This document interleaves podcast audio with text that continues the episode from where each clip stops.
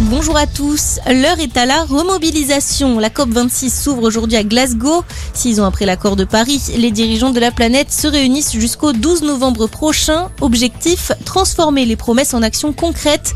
On le rappelle, en 2015, lors de la COP21, les signataires s'étaient engagés à réduire les émissions de gaz à effet de serre pour limiter le réchauffement à 2 degrés en 2100.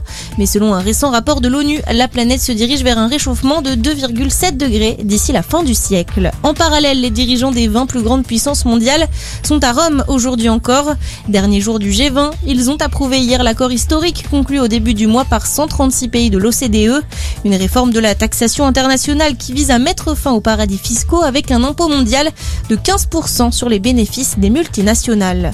Pas de sanctions contre les deux CRS impliqués dans le tir de grenade lacrymogène qui a tué Zineb Redouane. Le directeur général de la police nationale, Frédéric Vaux, a décidé de ne pas suivre l'avis de l'IGPN.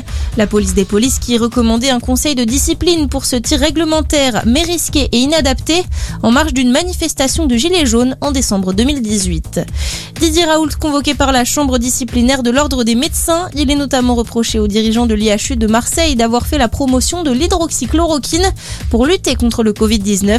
Il risque d'un simple avertissement à la radiation. Son avocat a indiqué que le mis en cause ne sera pas présent à l'audience qui se tient vendredi prochain. Et puis le foot est la belle affaire de Lyon pour la 12e journée de Ligue 1. L'OL monte au classement en remportant son match face à Lens 2-1. Dans l'autre match de la soirée, ce nul qui n'arrange personne, Metz et Saint-Etienne se sont quittés sur le score de 1 partout. À suivre ce dimanche en Génis dès 13h. À 15h, Bordeaux reçoit Reims, Strasbourg accueille Lorient, Nantes joue sur la pelouse de Montpellier et Rennes va à 3.